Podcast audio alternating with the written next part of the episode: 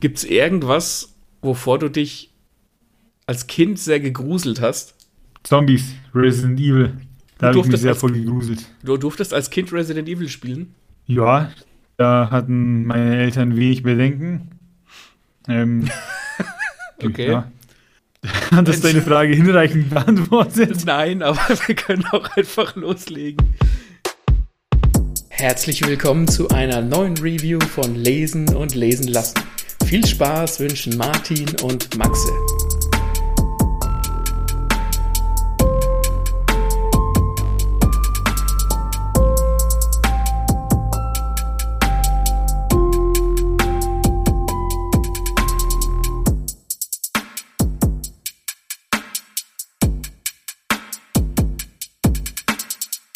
Junji Ito. Ja, wir sprechen heute über Shiver von Junji Ito. Und das ist ein Horror-Manga.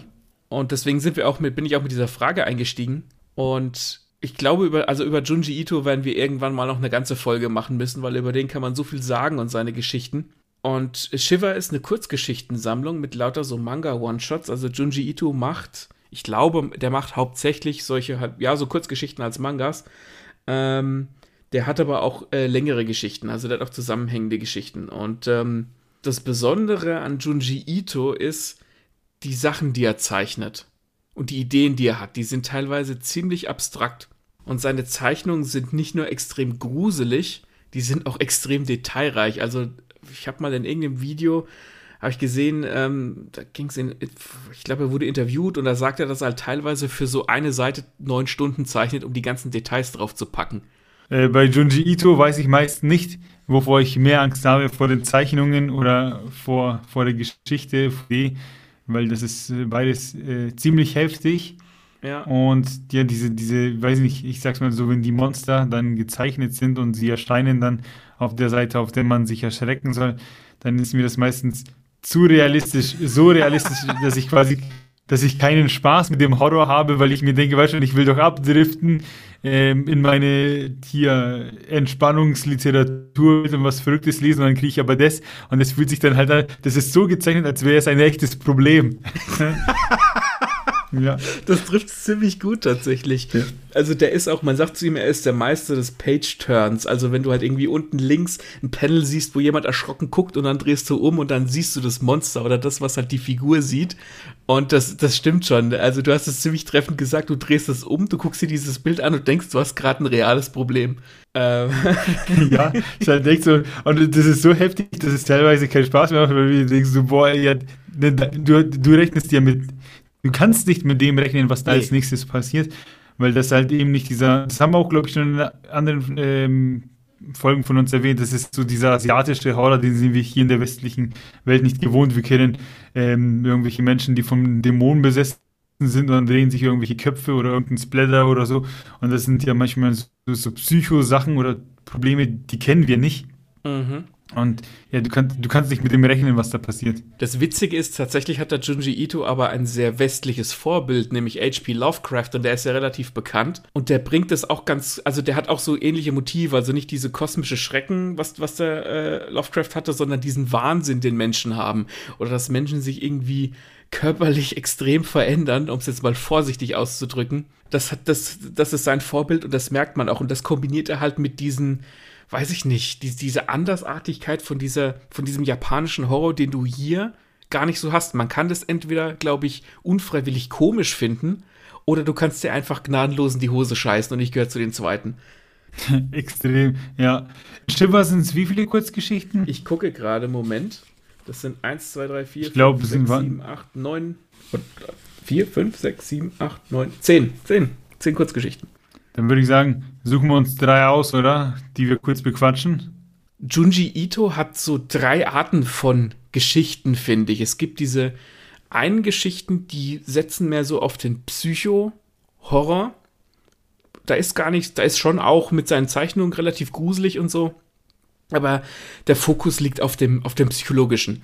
Dann gibt es die Geschichten von ihm, die sind gar nicht mehr so richtig gruselig, aber die sind dermaßen übertrieben und auch von den Zeichnungen übertrieben, dass es fast schon unfreiwillig komisch ist, aber immer noch geil. Und dann gibt es die Geschichten, die sind sowohl vom psychologischen her extrem gruselig und unangenehm und von den Zeichnungen. Und das sind die besten und die schlimmsten, finde ich. Mit welcher fangen wir an? Ich würde sagen, also wir haben uns jetzt, das sind zehn Geschichten und wir suchen uns drei raus und erklären euch anhand dessen, was das so gut macht und warum man als Horrorfan Shiver auf jeden Fall legen, lesen sollte. Und ich würde sagen, wir fangen an mit Marionettenhaus. Ich glaube, das ist so dein Steckenpferd. Du kannst dir mal erklären, um was es darin geht. Ja, also bei, bei, den, bei dem Marionetten, Marionettenhaus ist es ja so, wir begleiten eine Familie, äh, da gibt es, glaube ich, nur noch den Vater und die Kinder und die, die fahren sozusagen von Ort zu Ort. Die Kinder müssen immer die Schulen wechseln, weil der Vater eben Puppenspieler ist. Und ja, das ist sozusagen das Leben von denen. Und einer von denen, der will irgendwann nicht mehr. Der Älteste, der sagt, der hat da keinen Bock drauf, kapselt sich ab, flieht sozusagen von der Familie und beginnt halt ein Leben frei von diesen Marionetten, wenn ich mich richtig erinnere. Ja, ja, der Und irgendwann kommen die. Genau. Ja, genau, genau. Und will halt ein normales Leben. Und irgendwann machen dem seine Geschwister den ausfindig, der jüngere Bruder und die jüngere Schwester. Die Schwester war die kleinste. Und die kommen den besuchen. Und plötzlich stellen die halt fest, der hängt zu Hause an Fäden wie so eine Marionette. Und natürlich finden die es auch seltsam, sagen ja, was ist da los? Und der erklärt ihnen, ja, der muss seine eigenen Muskeln nicht mehr verwenden. Und es ist voll gut. Und dem seine Familie macht es auch. Und dann hat er halt auch schon eine Frau und blablabla. Und der Bruder ist so mehr oder weniger angewidert und findet es halt seltsam. Die Schwester zuerst auch und lässt sich dann aber verführen und die wollen den dann auch verführen. So, hey, mach das doch, das ist cool. Das macht das Leben leichter. Ja, dann spitzt sich die Situation so zu, dass sie tatsächlich dann die, die Schwester überzeugt haben, sich auch in eine Marionette zu verwandeln. Und der Bruder möchte die dann befreien. Und dann wird es richtig seltsam, weil der Vater hatte auch schon so eine Puppe immer, die war so richtig markant, die war sozusagen das Aushängeschild scheinbar in diesem Theater. Und irgendwie ist die so ein bisschen der Strippenzieher dann hinter dem ganzen Geschehen. Und der Bruder, der mittlere, der rennt dann in dieser Wohnung rum und versucht halt nicht in eine Marionette zu verwandeln, klettert dann auch an die Decke, um zu sehen, wer diese Fäden spielt. Und dann sind da auch irgendwelche komischen Leute, schon so irgendwelche Greise, die an diesen Puppen spielen. Und die Schwester kann dann später auch nicht mehr fliehen, weil ihr die Muskeln schon sich zurückgebildet haben, weil sie sie nicht mehr benutzt. Und ganz zum Schluss war es dann, glaube ich, so, dass der Junge dann aus der Wohnung fliehen will, aber diese eine Puppe mit, hält ihn irgendwie doch auf mit dem Messer oder so. Ja, ja, da gibt es da gibt's quasi so eine, ah, ich weiß nicht mehr, wie die hieß, aber so eine Puppe, die die halt immer gespielt haben, die hat so eine eigene, eine eigene Persönlichkeit und sowas. Aber irgendwas Verrücktes macht die da noch zum Schluss und diese, dieser Moment ist halt so komisch, wie, wie die halt bei dem Bruder reinkommen und der halt an diesen, an diesen Schnüren hängt und nur in diesen Bahnen bewegen kann. Das ist irgendwie so voll unangenehm. Also, ich weiß nicht, man, mit was man das vergle äh, vergleichen kann. Ich weiß auch nicht. Es ist halt so diese, der, der, der, der Mann, der vergeht ja dann Zeit, der will halt selbst quasi, er war Marionettenspieler und er will selbst zu einer Puppe werden. Und, und das ist einfach so eine abstrakte Idee, die dermaßen auf die Spitze getrieben ist, dass du da einfach nur so immer weiterlesen willst, um zu gucken, wo das überhaupt hinführt, weil, du, weil das einfach so abstrakt ist, ja. Und das fand ich jetzt. Ja, so, das. ja. Nee, erzähl. Ich wollte nur sagen, dass ich das vom, vom optischen her gar nicht so als arg schlimm empfunden habe. Also das, da war mehr der, die psychologische Komponente im Vordergrund. Mehr würde ich zu der auch nicht sagen wollen. Das muss man selbst erleben. Das ist, die fällt unter die Kategorie auf jeden Fall einfach irgendwie skurril, unangenehm. Ja. Die zweite Geschichte, die so sein, die Junji Itos Horror so ein bisschen beschreibt, ist, die nennt sich Glycerit oder zu Deutsch Fett. Und es gäbe keinen passenderen Titel, um das zu beschreiben. Und das ist so, da geht es um ein Mädchen, die lebt, ähm, dein Vater hat ein, ein, Restaurant, so ein, ich weiß gar nicht, was das für ein, von also so ein japanisches Restaurant. Und äh, alles riecht immer nach Fett, ne? Die Klamotten riechen nach Fett und, dies, und die ganze Wohnung riecht nach Fett, da ist überall so ein Dunst und sie schwitzen auch alle und der Bruder trinkt immer das Öl aus Flaschen und aus Kanistern raus und alles ist nur voller Das war so schlimm, wie der dieses Öl säuft, das war so eklig. Ja. Und das ist, das ist natürlich extrem drüber einfach, dass es, dass es nicht mehr gruselig sein kann, aber das hat so eine, der Junji Ito hat so eine optische Komponente, die das Ganze einfach so skurril, das ist wie so ein, du willst seine Aufmerksamkeit befriedigen, das ist wie wenn du auf einmal ein, so ein Schaulustiger bei einem Unfall bist und da gibt es so ein ganz bekanntes Bild in, diesem, in dieser Kurzgeschichte, wo der Bruder dann hat, der hat auch so unreine Haut und der beugt sich dann über seine Schwester, weil er die immer ärgert und drückt sich dann so das Gesicht zusammen und dann kommt aus so ganz vielen Pickeln, kommt dann das Fett rausgetroffen auf die drauf in so langen, ekligen Schnüren wie so Talg. Das ist so, das musst du gesehen haben, das kannst du nicht. Und dann dann bricht auch der Fuji aus und der Fuji bricht aus und alles ist voller Fett, weil er Fett speit anstatt Lava. Das ist so übertrieben aber so geil, dass du dir denkst, ich habe sowas noch nie gesehen und ich werde es nie wieder sehen. Ist ja dann auch so, dass der Sohn, ich weiß gar nicht mehr wie, aber auf jeden Fall stirbt wohl der Sohn und der Vater verfüttert ihn an die Gäste und die sagen, oh, was für ein gutes Fleisch, mhm. so dieses Fett, äh, richtig lecker, blub. Und dann pennt doch die Tochter mal irgendwie und die wacht so auf, erschrickt, weil der Vater sie, als sie geschlafen hat, so mit so einer Fettflasche füttert wie so ein Baby da dachte ich mir, Alter, jetzt geht's los. Das war richtig schlimm. und was Junji Ito da halt einfach schafft mit seinen Zeichnungen und diesem Überspitzten ist, dass du das einfach eklig findest. Dass du tatsächlich körperlichen Ekel empfindest, obwohl du nur da sitzt und Bilder anguckst. War da nicht mehr wie die Puppenspieler, weil bei den Puppenspielern, sag ich mal, hast du noch Angst, da hast du dieses so, dieses mystische, so Jesus, was passiert da mit diesem Bruder, diese Fäden und so, das ist gruselig, aber das mit dem Fett, das war einfach nur abartig. Das war dieser, ja, das war dieser andere Horror, wo du denkst, Bruder, was ist hier eigentlich los? Ja, das ist, das ist einfach nur hochgradig morbide einfach. Und das Beste ist natürlich, wenn bei Geschichten quasi das Gruselige und das Eklige mit der guten Geschichte zusammenkommt. Und da gibt es eine in dem Buch, wenn ich mir das Bild angucke, ich habe das im Kopf, das hat sich in mein Gehirn eingebrannt von dem, von dem Typ, um den es in der, die Geschichte geht, wenn ich das sehe. Ich kriege das tagelang nicht los. Das ist. Das, das, ist schlimm. Das ist echt schlimm. Das ist furchtbar schlimm. Und zwar äh, nennt sich die Kurzgeschichte Lange Träume. Und da geht es um einen Patienten in einem Krankenhaus, der äh, sagt, dass er träumt und dass er in diesen Träumen sehr viel Zeit verlebt. Also zunächst sind es nur Tage in den Träumen und der schläft aber ganz normal, aber der, der denkt, er ist tagelang in seinen Träumen gefangen und er wird dann immer verrückter. Und das Allerverrückteste ist, das spielt sich dann so ein bisschen hoch. Dann sagt er, er ist Wochen in den Träumen gefangen und irgendwann sagt er, dass er über 100 Jahre in den Träumen gefangen ist und der fängt sich dann auch so an zu verändern. Der verliert die Haare und dieses, und ganz zum Schluss, bevor er sich dann so, so Staub auflöst, ist er so ein, ich kann das gar nicht beschreiben, so ein, so eine Kreatur mit so, mit so einem porösen, aufgedunsenen Schädel und mit so ganz mehreren Kinnen und einfach nur noch so irgendwas, was gerade so humanoid ist. Und einfach die Vorstellung, dass du jahrelang in deinen Träumen gefangen bist oder hunderte Jahre in deinen Träumen gefangen bist, finde ich sehr gruselig.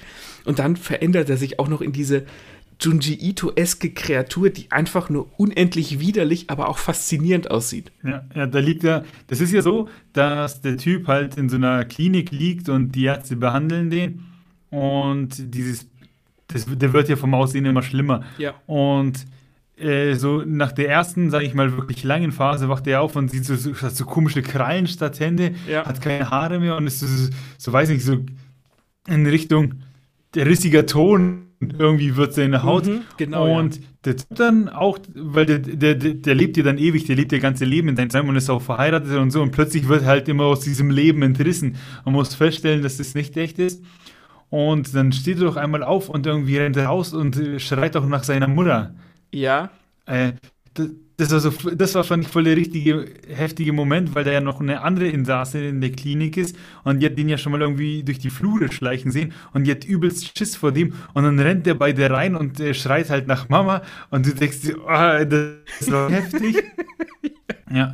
Und das eine Mal, da, wo er dann dachte, dass er irgendwie Jahrhunderte gelebt hat, da steht er dann auch auf und dann kommen sie in sein Zimmer und dann will er so Blitze aus den Fingern schießen und man merkt richtig so, dass er das in seinem Traum konnte. Ja. Und da stellt er fest so, fuck, er ist wieder zurück.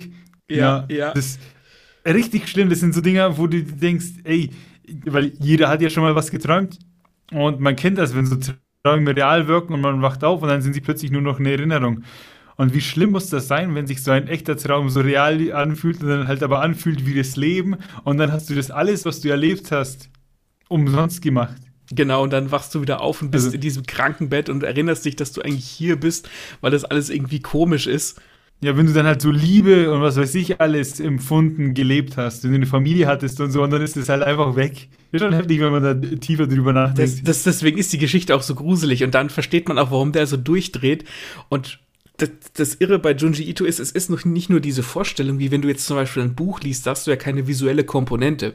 Da musst du dir das vorstellen. Aber der, der schafft es halt auch, diesen Horror einfach in ein Bild zu, zu fassen wie diese Kreatur, der liegt dann so im Bett, so ne, mit diesem Krankenbett, die kannst du so oben so aufrichten, so an einer Stelle, dass wir im Rücken so ein bisschen gerade sitzen. Der sitzt dann in diesem Bett und ist dann nur noch diese Kreatur, diese froschähnliche, poröse, riesenköpfige, eklige Kreatur und guckt zum Fenster raus und dann löst er sich so auf und äh, also diese Zeichnung, die wird mich auf Ewigkeiten verfolgen. Die ist echt schlimm. Die will ich auch ja. gar nicht aufschlagen. Ich habe das Buch hin, ich habe nebenher so ein bisschen immer drin rumgeblättert. Ich lege es jetzt weg, ich will, die nicht, ich will es nicht sehen. Trotzdem Eigentlich wollten wir nur drei besprechen, aber eins muss ich noch erwähnen, weil da gibt es auch so eine ähnlich schreckliche Figur. Da gibt es, da gehen wir mal nicht tiefer drauf ein, eine Story, da wird ein Model gecastet. Ja. Und da kommst du und die Models und da kommt und die, die, die ist einfach ein High, die, die, die ist, also die ist wirklich hässlich, ne? Jetzt auch mhm. nicht so, ja, Schönheit liegt im Auge des Betrachters, sondern die ist halt gefährlich gezeichnet. Die sieht aus wie ein gefährliches Wesen. Und da wollen Studenten einen Film machen und die sagen, oh ja, du hast doch die trotzdem schon mal in einem Modemagazin gesehen. Ähm, egal, dann verhilft die uns trotzdem zu Ruhm. Und dann ist da halt einfach dieses Monster mit denen in dem Bus und die fahren in den Wald und wollen drehen und die füllt nach und nach die Leute auf und die sieht einfach nur übel aus mit so Haaren, die, weiß ich nicht, überall abstehen und halt diese Zähne mhm. und diese Schatten unter den Augen. Ich finde, diese Schatten unter den Augen machen richtig gefährlich. Ja. Das ist auch so das zweitschlimmste Bild eigentlich in diesen Büchern oder in dem Buch. Das, das ist, was, was der sehr gut kann, auch sind nicht nur diese abartigen Kreaturen, und da gibt es einige, sondern auch diese, wie bei diesem Model, so, die sieht ja jetzt nicht komplett unmenschlich aus, aber die sieht so anders humanoid aus, gerade so drüber, dass es gruselig ist. Der Kopf ist so ein bisschen verlängert, das Kinn ist so lang, diese Zähne, diese Augenringe, das ist ja jetzt nichts inhärent ungewöhnliches oder monsterartiges, aber der macht es einfach, dass es einfach unangenehm aussieht. Ja, also ich, ich war gut unterhalten mit dem Buch, wir es so. Also ich habe Tarsis durchlebt an ja. der einen oder anderen Stelle. Also das kann man auch wirklich gut lesen, wenn man wirklich es mag, sich zu gruseln und auch inhaltlich und, und auch sich vor Zeichnungen gruselt, ist das wirklich sehr, sehr zu empfehlen. Das ist, das ist ein guter Grusel. Also das ist, da, da sind, es kostet, es ist auch relativ dick, das ist ein Hardcover, das kostet 24 Euro. Die sind auf jeden Fall gut angelegt.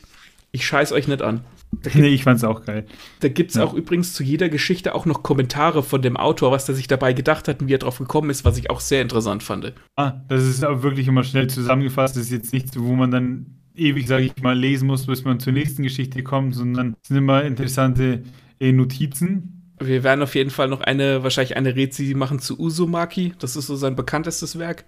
Und irgendwann, Halloween 2023, hier habt ihr es zuerst gehört, machen wir mal eine Junji Ito-Folge und versuchen das mal zu analysieren, ja. was, der, was den Typ so gruselig macht. Was mit dem nicht stimmt.